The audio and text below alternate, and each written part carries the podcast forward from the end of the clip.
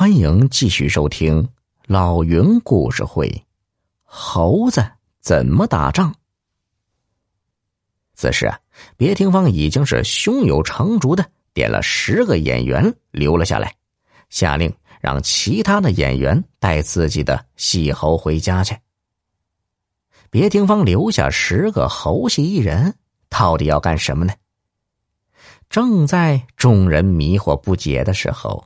别廷芳发话了：“嗯，你们十个呀，都是我皖西新野猴戏界的精英了。每人呢，奖励自制票一百万，由财政部派人直接送到你们家去。从现在开始呢，你们就是我别廷芳的特种兵。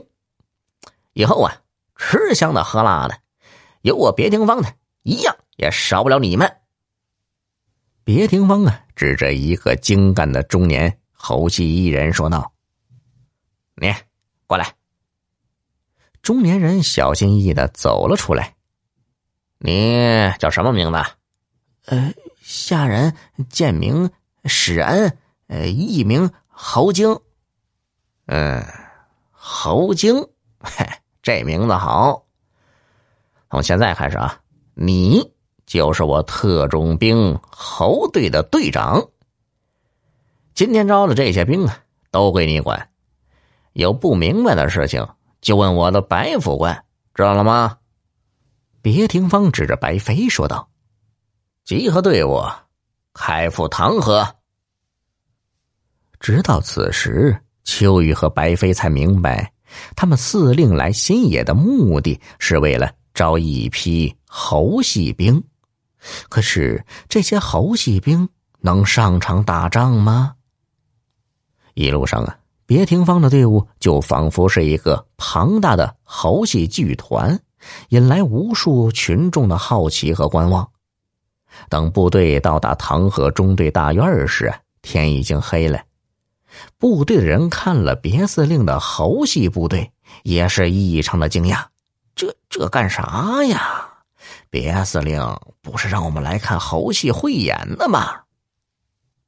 别廷芳啊，脚刚踏进唐河县中队团部大院，就立即下达命令：神枪手就地睡三天大觉。呃，中队长还有特务的队长到作战部开会。下达完命令，他扭头伸手问白飞：“呃，白副官。”你把那张画拿过来。白飞一时间没有明白过来，司令要的是什么画像。别廷芳补充了一句：“那个野狼川子。”听到别廷芳补充的四个字，白飞忽然明白过来，在公文包内翻出一张画像，交给别廷芳。别廷芳把画像交给史恩，说道：“你呢？”从现在开始，就带着猴兵开始训练，呃，一直练到能够捉住画像上的人，知道了吗？施恩展开画像一看，慌忙问道：“别别司令，这这这是什么什么意思啊？有什么要求？还有不明白的地方，直接问白副官。”别听方说完，就转身走了。作战部的会议由别廷芳亲自主持，情报副官白飞简短的介绍了老虎沟的情报。唐河县中队作战参谋对着地图详细介绍了老虎沟的地理地形。之后呢，别廷芳的副官秋雨指着地图，代表司令下达作战命令。唐河中队、内乡中队分别。选派二十名特务队队员前往老虎沟侦查，寻找最佳隐蔽拦截点。三天后活捉夜郎川子。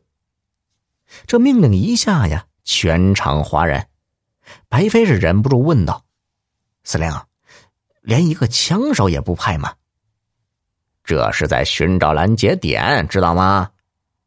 别听方斜着眼说。我可以告诉你们啊，这个夜郎川子，我一定要捉活的。开仗前，我会呢先派见血封侯常胜将军去的。散会吧。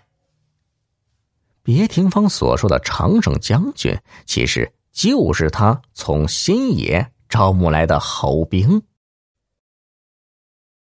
听众朋友，本集已播讲完毕，要多多评论哦。